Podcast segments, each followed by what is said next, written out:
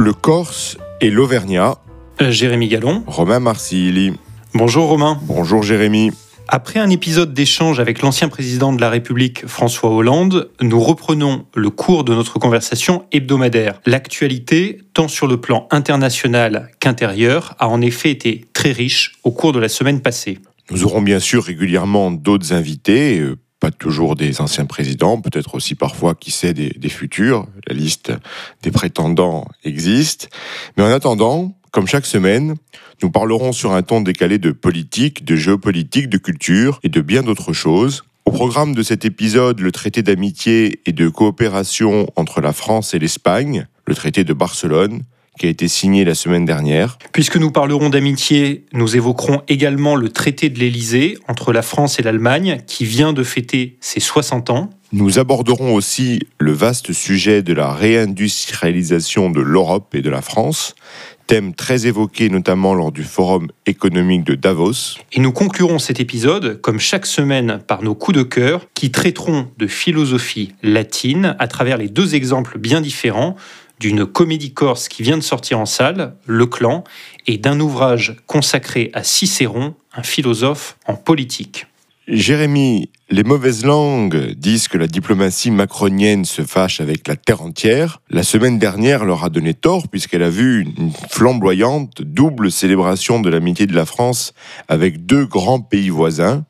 D'une part, l'Espagne, à l'occasion du tout nouveau traité de Barcelone, et d'autre part, l'Allemagne, avec le 60e anniversaire du traité de l'Élysée dimanche dernier. Commençons tout d'abord par l'Espagne. Nous en parlions il y a quelques semaines dans un précédent épisode.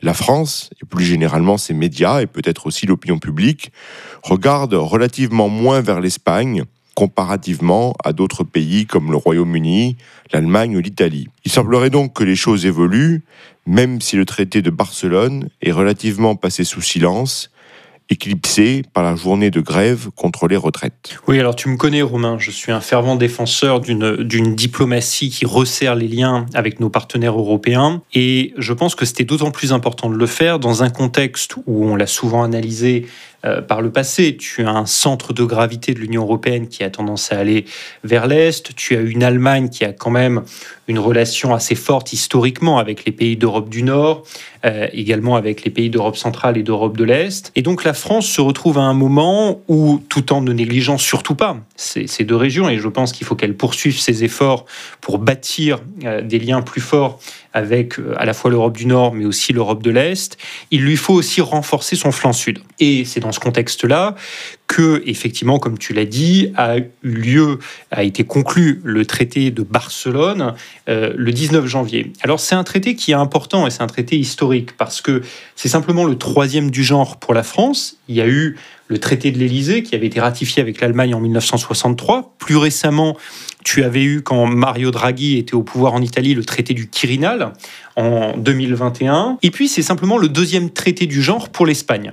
Euh, après celui scellé avec le Portugal en 1977. Et donc ça permet en fait à la France d'être le seul pays aujourd'hui de l'Union européenne qui a un traité bilatéral avec les trois grandes autres économies de l'Union européenne. Donc ça, ça, place la France sur le plan politique dans un rôle pivot. Donc de ce côté-là, c'est très pertinent. Et puis l'autre risque que euh, la France atténue par la signature de ce traité, c'est qu'on voit se dessiner un axe Madrid-Berlin qui, en fin d'année dernière, avait été un petit peu le risque, notamment au moment où il y avait des tensions, tu sais, sur ce pipeline qui devait transporter le gaz de l'Espagne vers l'Allemagne et l'Europe du Nord. Finalement, une solution a été trouvée. Ça sera désormais un pipeline qui transportera non pas du gaz, mais de l'hydrogène vert et qui ira de Barcelone à Marseille. C'est d'ailleurs une des raisons pour laquelle, de manière symbolique, ce traité a été signé à Barcelone. Et donc, ça a permis d'apaiser les relations entre Madrid et Paris et de créer les conditions pour ce partenariat.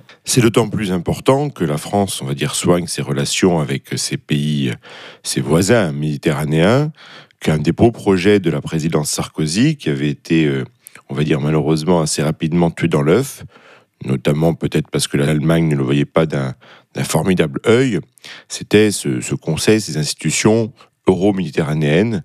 Et je crois que là, c'était vraiment, il y avait une vision très forte et très importante. Malheureusement, on a perdu beaucoup de temps et le contexte en Méditerranée quel que soit l'endroit, dans la Méditerranée orientale ou occidentale, a beaucoup changé depuis 15 ans, mais il y avait une vision qui était très salutaire et qui malheureusement n'a pas pu aller à son terme aujourd'hui. Alors bien sûr, c'est extrêmement différent. On ne va pas comparer le projet de Nicolas Sarkozy à l'époque avec ses traités bilatéraux, mais ça va quand même dans le sens où euh, la France regarde davantage vers le, sud et on ne peut que s'en satisfaire. On peut se poser la question, bien sûr, à quoi ressemblent de tels traités, parce que les traités européens avec l'Union européenne, concernant l'Union européenne, sont très connus. Euh, les Français à l'époque s'étaient passionnés lors du référendum de 2005 sur ce que pouvaient euh, signifier ces traités. C'était la même chose en 92 au moment de Maastricht. Ces traités bilatéraux sont, on va dire, un peu plus simples dans le sens où, sans le raconter en entier, ce sont des longs traités qui stipulent des déclarations euh, fort louables d'amitié entre les pays, des préambules qui évoquent des liens. Dans le cadre de, traités avec l'Espagne, par exemple, il fait une mention euh, aux républicains espagnols qui avaient fui le franquisme et qui s'étaient réfugiés en France. Et après, dans, tous les différents euh, articles, eh bien, on rentre un peu plus dans le concret. On parle de modalités de dialogue entre deux pays. Par exemple, encore une fois, on ne va pas tout citer, mais dans ce traité de Barcelone, il est évoqué que un membre du gouvernement, soit espagnol, soit français, est invité tous les trois mois au Conseil des ministres de l'autre pays. Puis on parle d'institutions qui existent plus ou moins déjà, mais qui sont un peu institutionnalisées, comme euh, des conseils franco-espagnols des ministres, ou en l'occurrence un conseil franco-espagnol de, défense et de sécurité. On, emploie, on envisage toutes sortes de collaborations euh, dans le domaine euh, scientifique, euh, de la sécurité, de la justice, de la culture, de l'éducation. Pour l'Allemagne, à l'époque, on pouvait penser à tous les, lycées franco-allemands ou les instituts qui avaient, été créés. Donc voilà, ce sont des, traités qui indiquent un cadre, avec une liste assez, longue de thématiques, mais après, c'est donc un cadre global d'action. Tout dépend, par la suite de, la mise en, œuvre concrète. Et ça, c'est aux différents euh, gouvernements de les imaginer. Et ça demande à la fois un peu de temps, mais aussi, et je crois que c'est particulièrement important dans ce type de traité, de la constance. Oui, tout à fait. Il y a une dimension à la fois symbolique et de fond dans ces traités. Je pense que la dimension symbolique ne doit pas être euh, sous-estimée. Euh, c'est aussi une manière d'ancrer une relation, de la forger dans le temps long, d'en créer les bases. Et puis, par ailleurs, par rapport à l'Espagne, il y avait eu aussi un sentiment à Madrid d'être un petit peu délaissé au moment où la France avait signé euh, le traité du Quirinal avec l'Italie, l'Espagne se voyait comme un petit peu euh, l'allié de second rang sur le flanc sud de la France. Et donc là, c'est une manière de dire aux Espagnols, non, non, on vous accorde autant d'importance et notre relation, la relation franco-espagnole, est, tout aussi importante. Et cette dimension symbolique, je pense qu'elle est essentielle. Ensuite, sur le fond, il y a, des choses qui sont importantes parce que ces réunions euh, au niveau ministre, mais aussi au niveau des hauts fonctionnaires de coordination, elles permettent par exemple, et notamment sur les dossiers européens, de scorer donner en avance. Et ça, c'est fondamental.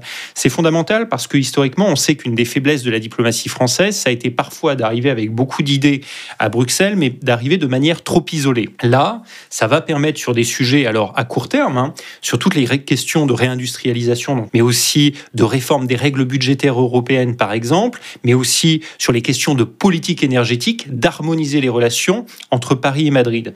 C'est aussi en Amérique latine, donc à, à l'égard de pays tiers, où la France et l'Espagne s'engagent à s'accorder. Or, on sait que l'Espagne, historiquement, a une diplomatie très forte, liée à son passé dans cette région du monde. Donc c'est plutôt très bien pour la France de pouvoir s'ancrer et se coordonner euh, en, Amérique latine. Donc de ce côté-là, c'est plutôt très positif.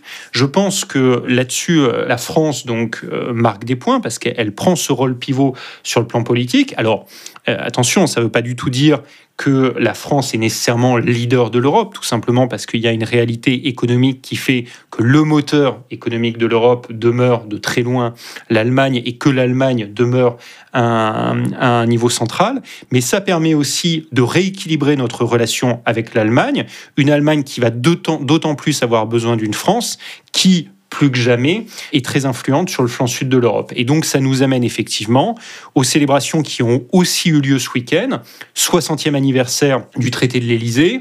Le chancelier Scholz était avec toute une délégation de ministres allemands à Paris. Et là, le contexte était complètement différent parce que contrairement à la relation Pedro Sanchez-Emmanuel Macron, qui est une relation qui va extrêmement bien, et donc le traité franco-espagnol s'inscrivait dans un contexte de coopération déjà très forte entre nos deux pays, on l'avait évoqué dans un épisode précédent, c'est une période de tension assez forte euh, sur le plan franco-allemand, avec des vraies divergences stratégiques. Et l'idée de cet anniversaire du traité de l'Élysée, c'était aussi de mettre en scène, non pas une forme de réconciliation, parce qu'on sait très bien qu'on ne va pas nécessairement se, se remettre d'accord à travers quelques célébrations, mais envoyer le signal à l'ensemble de nos partenaires européens, mais aussi aux puissances tierces, que malgré leurs divergences, la France et l'Allemagne continuent d'être, pour reprendre les mots de Scholz, la locomotive de l'Europe. Bien évidemment, on est dans un contexte avec l'Allemagne, étant donné euh, le passif historique euh, millénaire entre, entre ces deux pays qui est, très différent, et les, axes de réconciliation sont euh, par conséquent encore plus forts. On célébrait,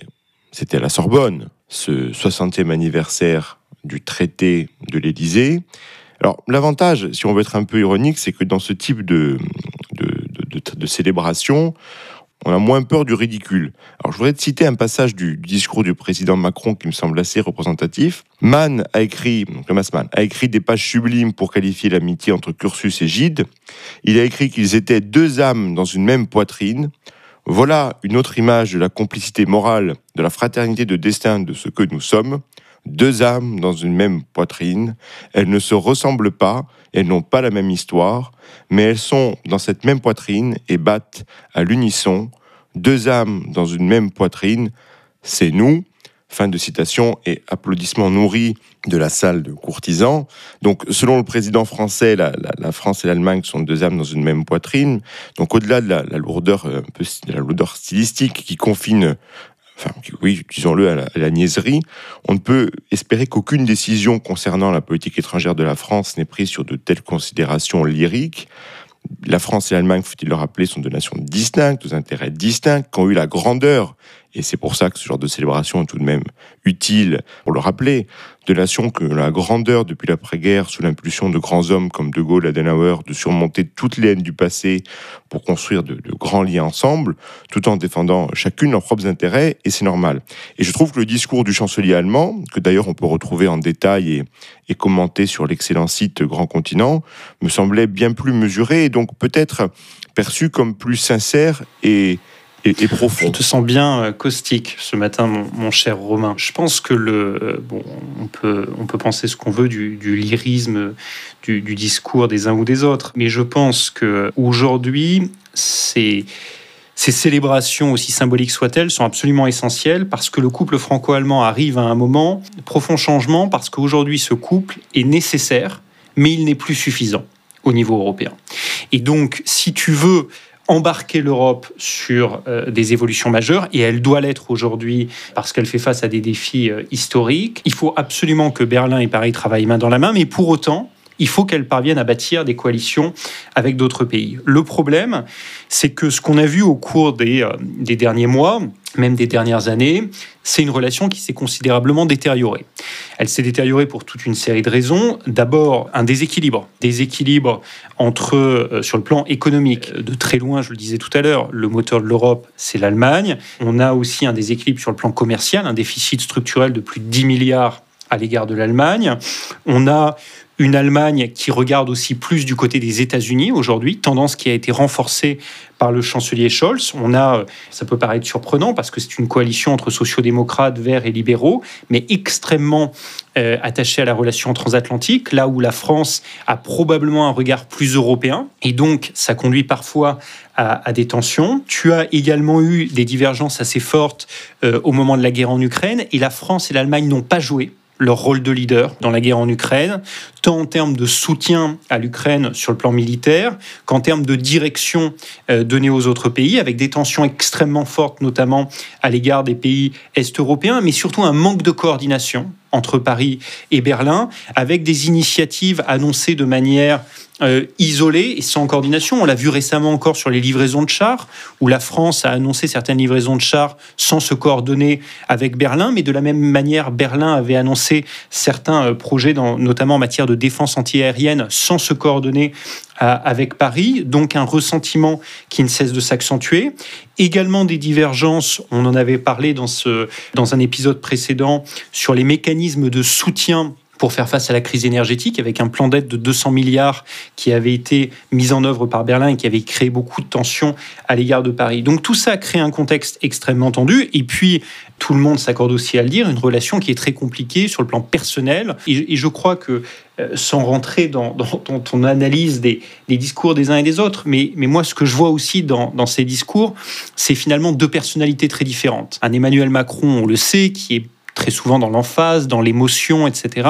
Là où euh, Olaf Scholz est connu en Allemagne pour être quelqu'un d'extrêmement intellectuel, d'extrêmement froid. Les Allemands te diraient que c'est un peu l'archétype de lui-même étant un ancien maire de, Hambourg, de, ces, ces Allemands du Nord. Et donc une relation qui, sur le plan personnel, a du mal à se créer.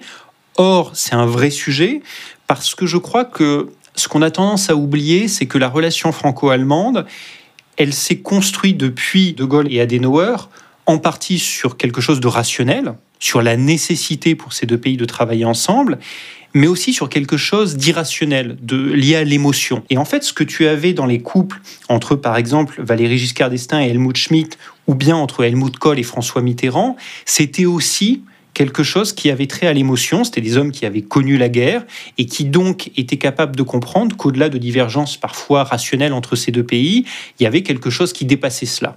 Et c'est un peu ce qui manque aujourd'hui dans le couple franco-allemand. Je me moquais un peu du, lyrisme de notre président. Bien évidemment, euh, je soutiendrai toujours davantage la parole d'un président français, quel qu'il soit, celui d'un chancelier allemand, quel qu'il soit. Mais tu, tu rappelais euh, les, tensions qui existaient. Je pense que ce qui est intéressant d'observer, c'est que, en fait, un anniversaire, celui des 60 ans du traité, il y a 60 ans, il y avait euh, des tensions qui ressemblaient un peu à celles que nous connaissons aujourd'hui, des tensions qui n'ont rien de grave, mais simplement des divergences de vues sur la construction européenne et sur le, le, rapport euh, transatlantique, le rapport aux États-Unis, notamment pour les questions de défense. Il faut se rappeler qu'au moment de, de l'adoption et de la rédaction du traité d'Élysée il y a 60 ans, le Parlement allemand avait jugé bon, ça avait fait un peu grincer des dents à l'époque en France, l'ajout d'un préambule dans lequel, euh, d'un préambule unilatéral, écrit par le Parlement allemand, dans lequel euh, le, le Parlement allemand, donc l'Allemagne, évoquait très précisément des objectifs de long terme de politique étrangère et de défense, notamment dans, son lien euh, aux, États-Unis. Euh, voilà, donc je veux dire, on a toujours eu ça, et malgré tout, ça n'a pas empêché que ce traité, 60 ans après, est considéré comme un, comme un succès. Donc je pense qu'il faut, dans l'amitié, on respecte aussi ces différences lorsque je, trouvais euh, la formulation du président français excessive sur euh, ces deux âmes dans une même poitrine, je faisais référence à des divergences qu'il y a pu avoir ces dernières années, qui, ne, encore une fois, ne sont pas choquantes, mais simplement la France et l'Allemagne ont des intérêts qui peuvent être différents, et certains choix allemands euh, me paraissent critiquables parce qu'ils contreviennent aux intérêts de la France et des Français. Je vais en citer que quelques-uns, mais la politique énergétique d'Angela Merkel, la pollution des centrales à, charbon allemandes, ben, ne s'arrête pas à la frontière française. Le président français se disait fier euh, d'avoir fermé Fessenheim car c'est proche de la frontière et les Allemands ne veulent pas du nucléaire, mais les Allemands ne s'embarrassent pas de telle politesse pour une pollution liée au charbon. il suffit de voir les, modélisations, euh, les mobilisations écologiques qui concernent une grande partie du territoire français. On pourrait citer, alors là peut-être qu'on sera en désaccord, mais on pourrait citer aussi la politique migratoire, euh, les vagues de régularisation et d'accueil souhaitées par Angela Merkel. peut-être qu'humainement c'était formidable, mais on peut dire que ça a été un mauvais signal envoyé, que un pays comme la France est pourtant euh, bien plus exposé. Et on pourrait aussi dire que, sans encore une fois, de voir tout, tout négatif loin de là mon idée, dans les choix politiques de, Merkel, que durant euh, son, son règne, l'Allemagne n'a pas été, on va dire, un élément très proactif pour la mise en place d'une véritable politique migratoire en Europe. On pourrait évoquer euh, des choix budgétaires, une certaine frilosité monétaire le traitement dont on souffert, c'est un pays comme du Sud, comme, la Grèce. Voilà. Donc c'est pas du tout l'histoire de faire le procès de l'Allemagne ou de la politique allemande. Simplement, on a des, intérêts parfois divergents, et l'amitié, c'est aussi de les voir. Oui, alors, moi, je te répondrai que euh, tu as souligné un certain nombre de points où, tu critiques l'Allemagne. Je pense qu'une relation, elle se fait à deux, que la France a aussi fait un certain nombre d'erreurs stratégiques, que parfois, euh, on a été heureux d'avoir quand même l'Allemagne qui, euh, parce qu'elle avait été plus rigoureuse sur le plan budgétaire, était aussi capable de nous appuyer au niveau européen et de nous appuyer sur, sur sa force de frappe. Donc, il faut être assez, assez mesuré là-dessus. Je pense que la France et pas du tout dépourvu de critiques euh, sur la manière dont, elle a mené sa relation avec Berlin. Il y, a, deux possibilités. Soit on commence à compter les points d'un côté ou de l'autre et on va pas vraiment avancer, et soit on s'enferme dans le passé, dans les erreurs passées qui ont été faites de part et d'autre, soit on se dit, OK, à partir de là, oui, comme tu l'as dit, on peut avoir des divergences stratégiques, tout simplement aussi liées au fait qu'on a un tissu économique différent, que euh, les Allemands euh, sont aujourd'hui une puissance industrielle en Corse, que l'on est moins, ont des entreprises qui regardent vers d'autres marchés ont une, tout simplement, par exemple, une, supply chain, une chaîne de production au niveau de leurs entreprises qui est structurée différemment de nos chaînes de production, ont, fait des, ont eu des, priorités sur le plan économique qui étaient différentes des nôtres, ont également une histoire, tout simplement une géographie différente de la nôtre, et tout ça fait que, et eh ben, par définition, on a à un moment donné des, divergences de vues. C'est aussi le rapport à la question de la défense. L'Allemagne a un rapport à la guerre, à la défense, qui est différent du nôtre, et donc à partir de là, ça suppose de de, chaque côté, je trouve, de, faire des efforts. Écoute, moi, dans, tous les cas, aujourd'hui, je sais qu'il faut plus parler de couple franco-allemand, donc parlons d'axe franco-allemand. Et dans une situation compliquée, c'est compliqué d'aboutir à des accords. Pour autant, je pense qu'il faut s'appuyer sur ce qui se fait. Par exemple, il y avait eu une initiative intéressante qui a été lancée par les ministres de l'économie des deux côtés, Bruno Le Maire et Robert Abeck, pour une politique industrielle européenne. Je pense que ça va dans le bon sens.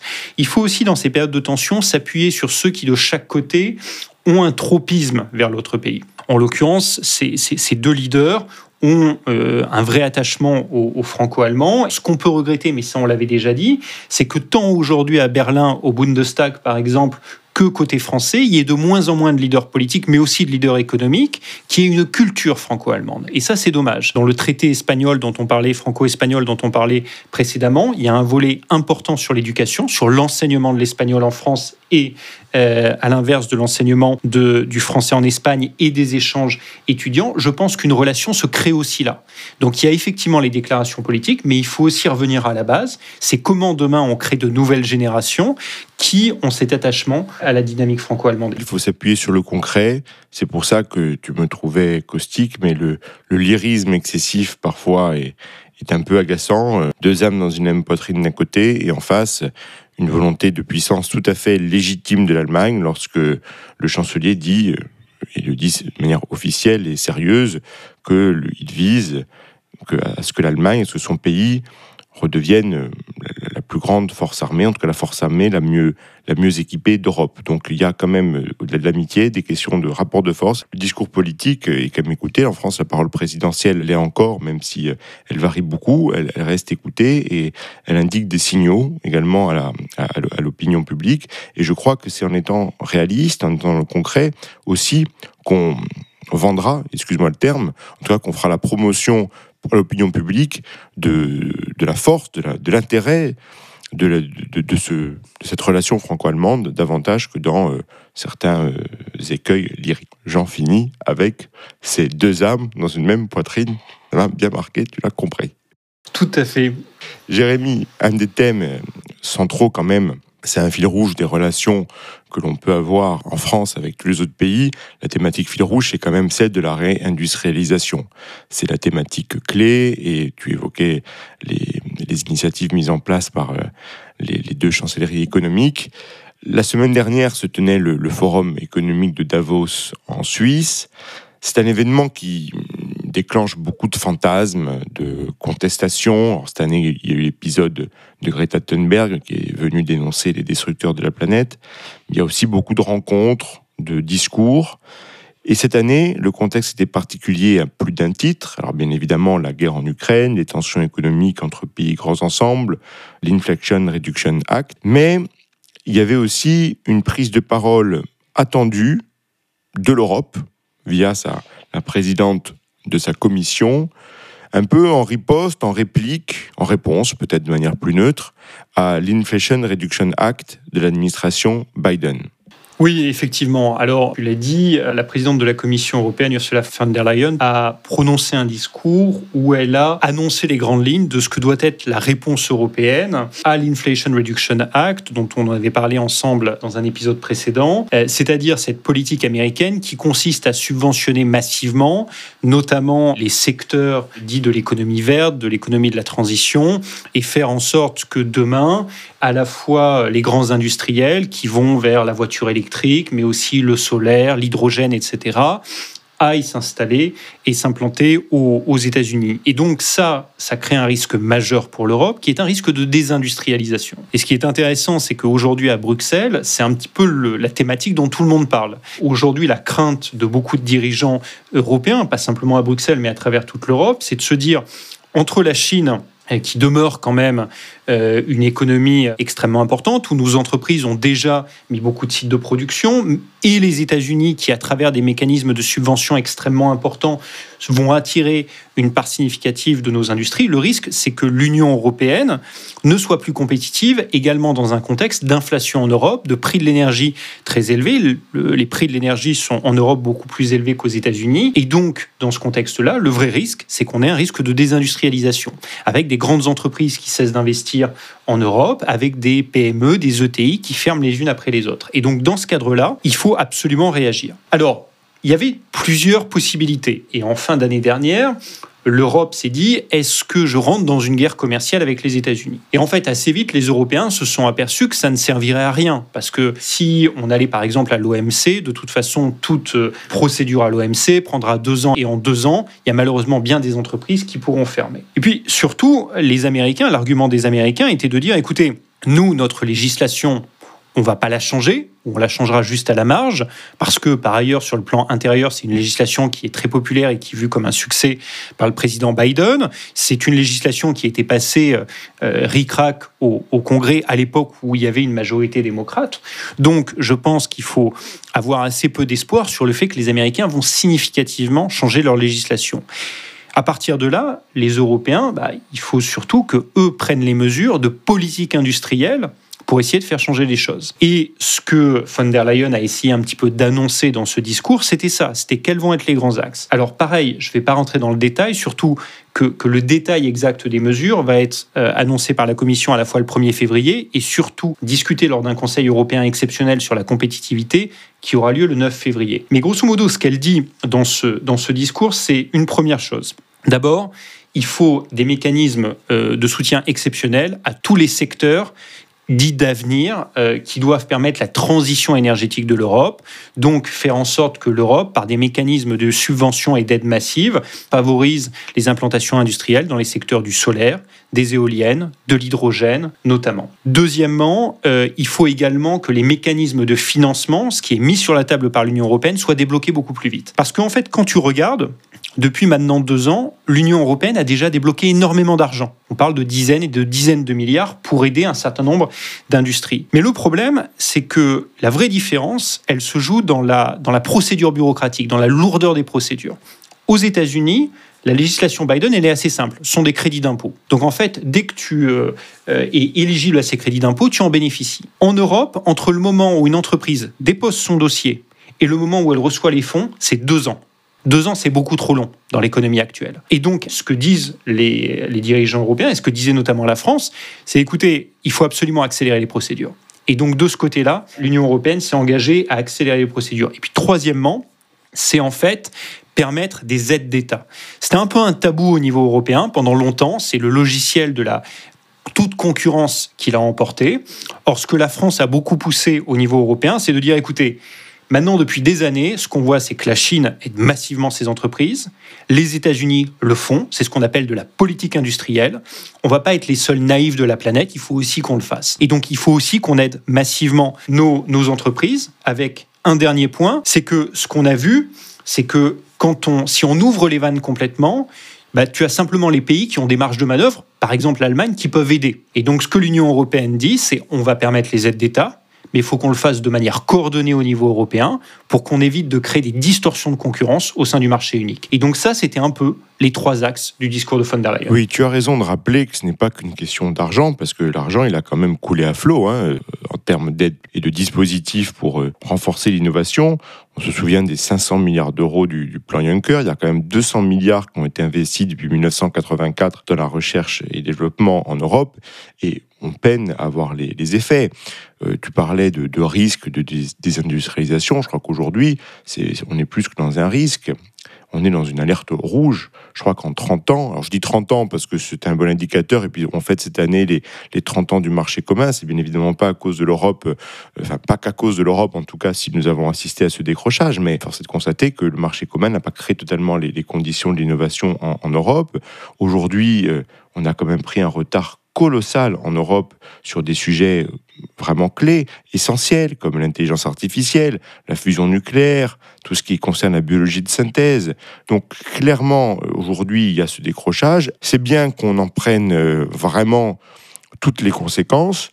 Bien sûr, maintenant, il faut attendre le, 1er février, voir au-delà de ces intentions comment cela va se concrétiser. Ma seule petite réserve, et là aussi, tu me trouveras peut-être caustique, mais je trouve que dans un, long discours, quand même, qui est, censé aussi parler de souveraineté européenne et de souveraineté énergétique et de transition énergétique, le mot nucléaire n'apparaît pas une seule fois. Alors pour moi, je trouve que ça, ça relève presque de la performance technique comme dans la disparition de Pérec, qui, avait écrit ce roman sans employer la lettre E.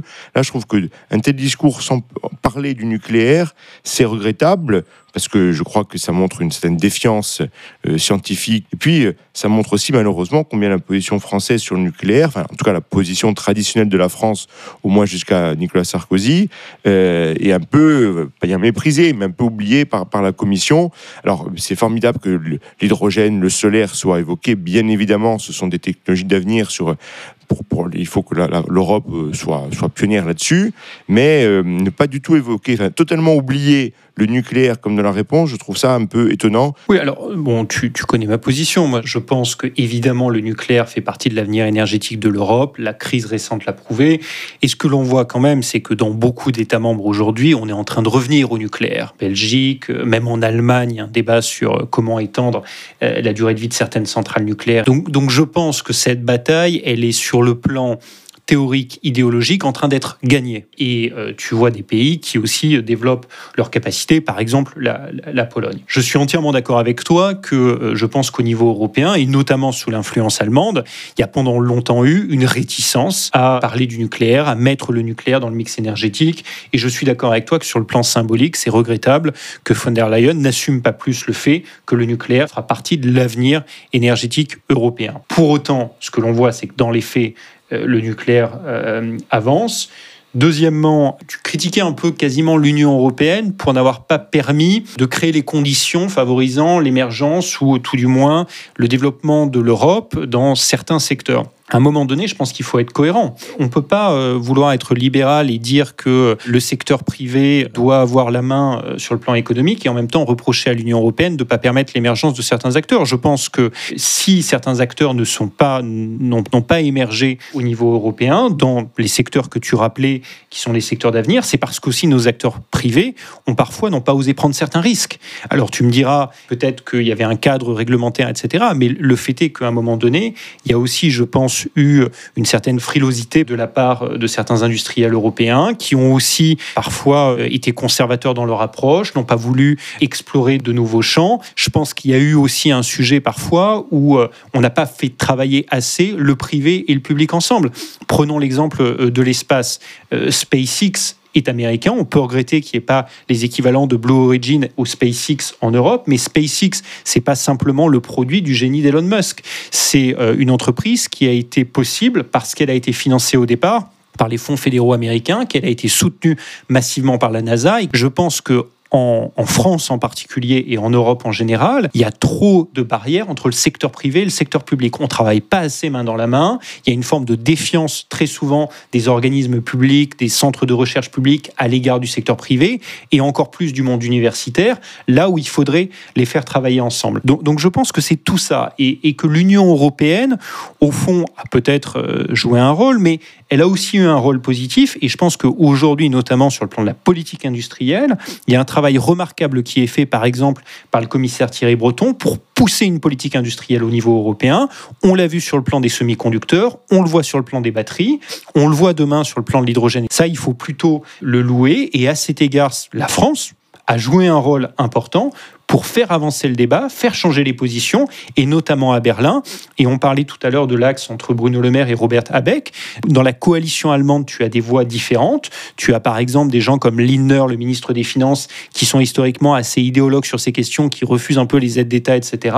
Et ben, il faut jouer sur des gens comme Robert Habeck, qui ont une sensibilité plus forte à la question industrielle et, pousser dans ce sens. Ce serait bien évidemment injuste et erroné d'accuser l'Union européenne du manque d'innovation, du décrochage industriel de l'Europe, du continent européen euh, depuis 30 ans. Déjà parce que ce n'est pas à cause de l'Union européenne si certains pays ont un cadre réglementaire, je pense notamment à la France, qui favorise peu l'innovation pour ce qui concerne son droit du travail et le financement de ces, entreprises. Et euh, je rajoute aussi, car c'est quelque chose qui me semble très important, une différence entre la France et l'Allemagne, la fiscalité sur la transmission des entreprises. Je crois aussi c'est ça qui empêche l'émergence d'un vrai tissu industriel en France, à l'inverse de l'Allemagne et de l'Italie.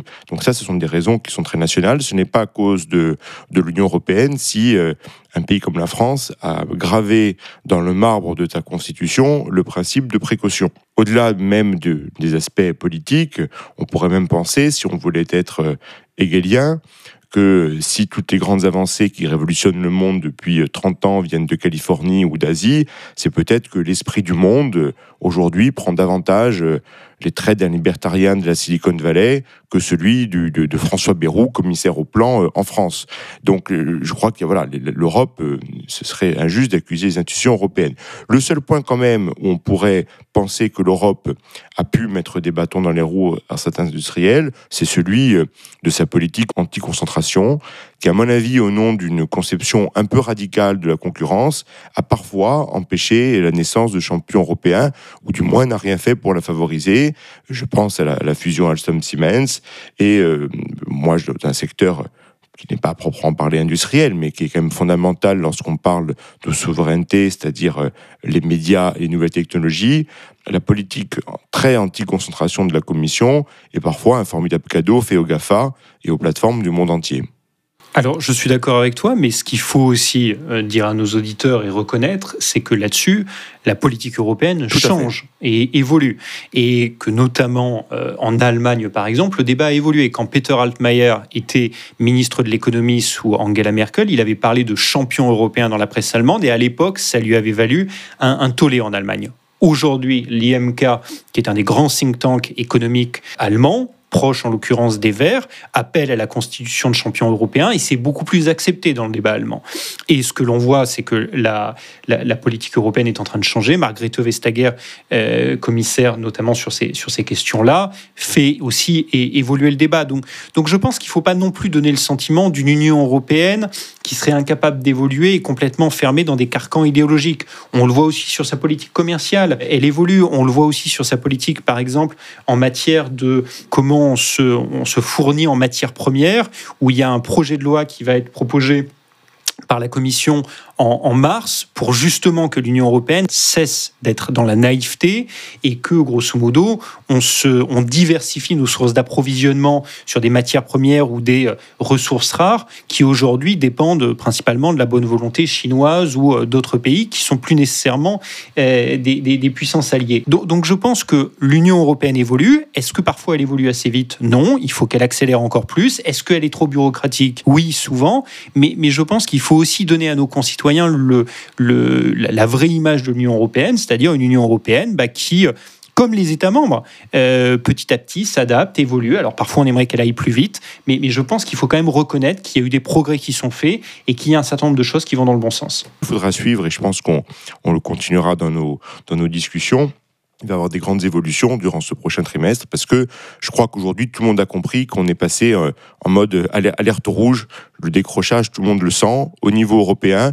C'est encore plus vrai au niveau national. Je lisais un article de, Nice Matin il y, a, quelques jours où tu avais des, Français qui devaient euh, traverser la frontière italienne pour aller acheter des médicaments très simples parce qu'il y a des pénuries. Je crois qu'il y a quand même une prise de conscience euh, accélérée par le Covid et puis aujourd'hui par la crise énergétique qu'on a vraiment un déficit de production et d'industrie en Europe, ce qui ne veut pas dire créer des mécanismes d'autarcie, hein, comme certains écologistes radicaux voudraient le faire, mais c'est au moins avoir un constat très lucide. Tout à fait. Et sans ouvrir un nouveau débat, si on veut recréer notre base industrielle, ça veut dire un certain de mesures au niveau européen, mais ça veut dire aussi adopter un certain nombre de réformes sur le plan intérieur qui créent une économie plus compétitive. Mais euh, n'entrons pas dans ce débat. Romain, c'est l'heure de nos coups de cœur.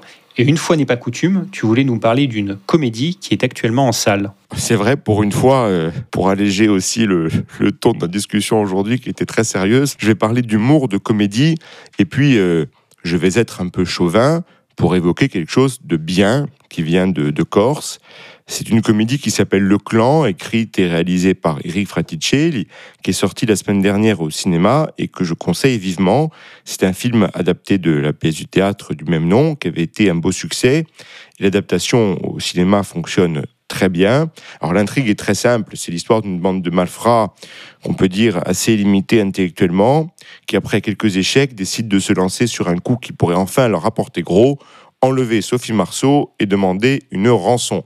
Alors bien sûr, cela ne se passe pas comme prévu et on va assister à, un huis clos entre ces branques et leurs victimes. Alors, je ne vais pas m'étendre trop sur ce film, ni chercher à l'intellectualiser, parce que d'une part, ce serait ridicule, et puis je crois que pour nos éditeurs, il n'y a rien de plus barbant que de réfléchir euh, à l'humour, euh, sauf à s'appeler Bergson et écrire le rire, et, encore. L'humour se vit davantage qu'il ne se raconte, et en l'occurrence, ce que je peux dire, c'est que c'est la première fois depuis très longtemps que je vois une salle autant rire, et de manière continue au cinéma.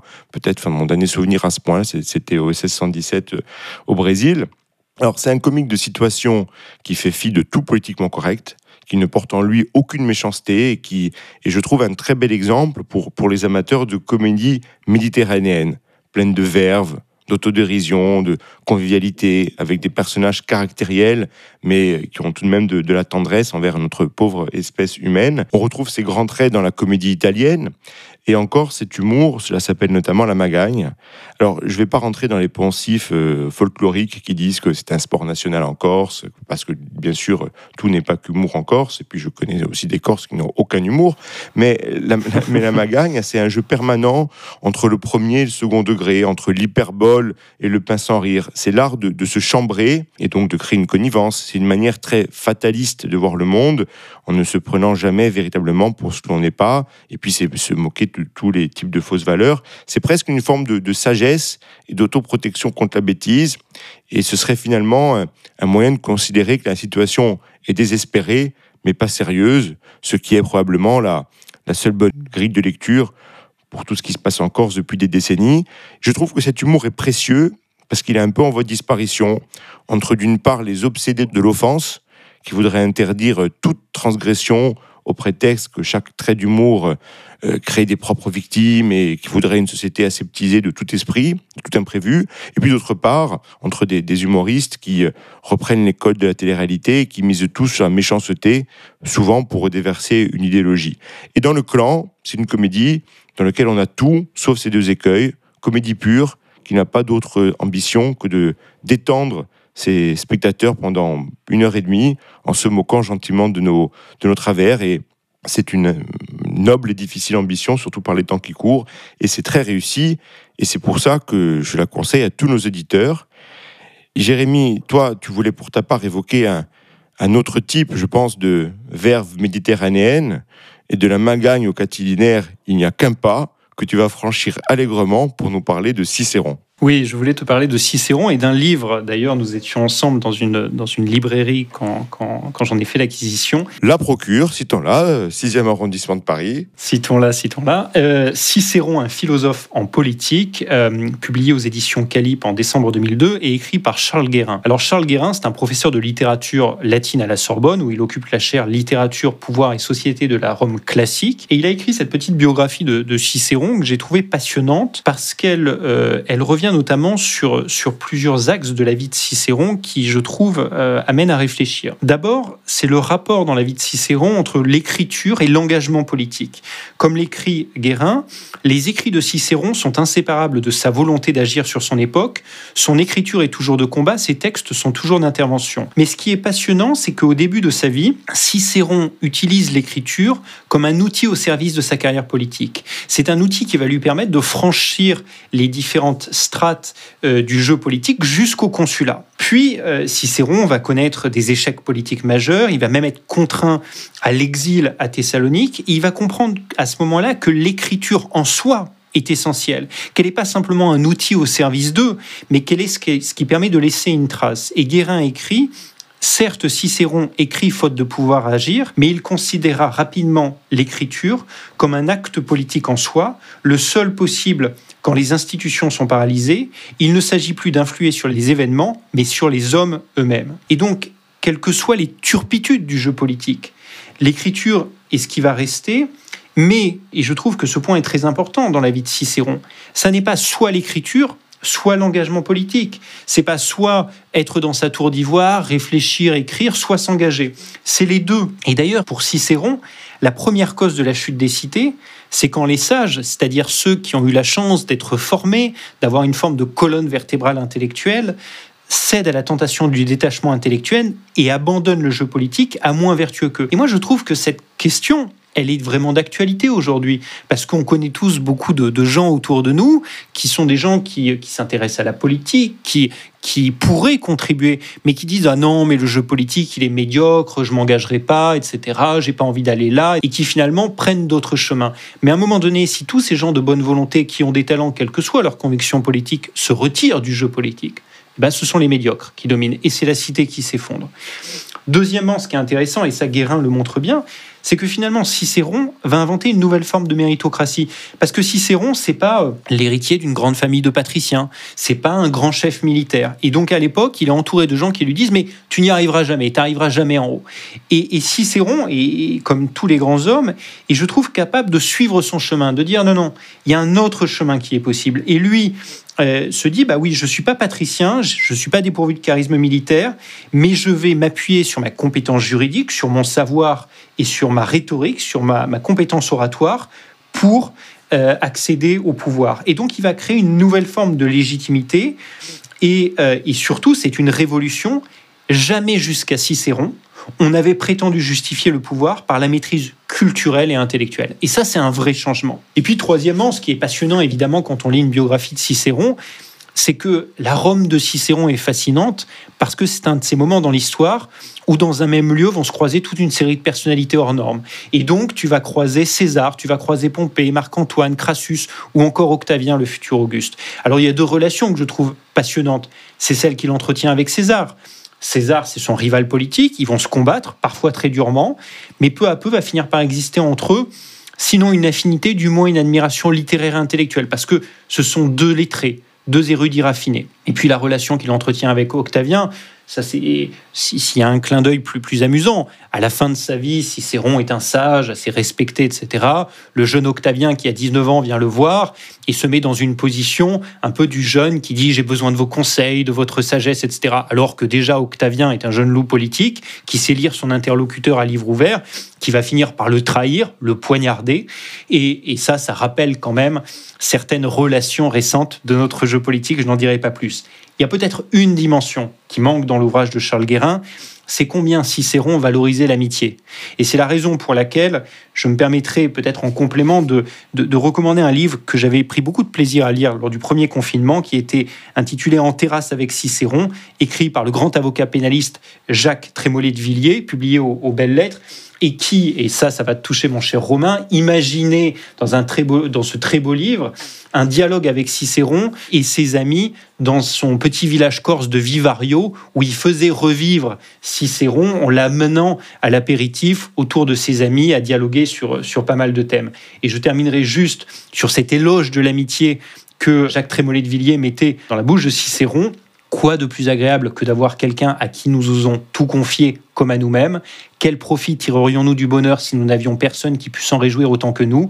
Et comment souffrir l'adversité sans un compagnon capable d'en souffrir encore plus que nous? La Corse, l'amitié, la politique et l'écriture, bref, ces deux ouvrages sur Cicéron ne pouvaient être qu'un coup de cœur du Corse et de l'Auvergnat. Nous avons eu euh, Sénèque dans le Cap Corse et maintenant euh, Cicéron à Vivario. Ça donne très envie de le lire. Fin de cet épisode, nous espérons ne pas avoir abusé de la patience de nos auditeurs, pour reprendre une formule de ce cerf Cicéron. Merci pour votre écoute. Pour ceux qui ne l'auraient pas encore fait, n'hésitez pas à nous suivre et à nous donner toutes les étoiles possibles sur votre plateforme d'écoute favorite, et puis même sur les autres. Jérémy, à la semaine prochaine. À la semaine prochaine, Romain. Bonne semaine.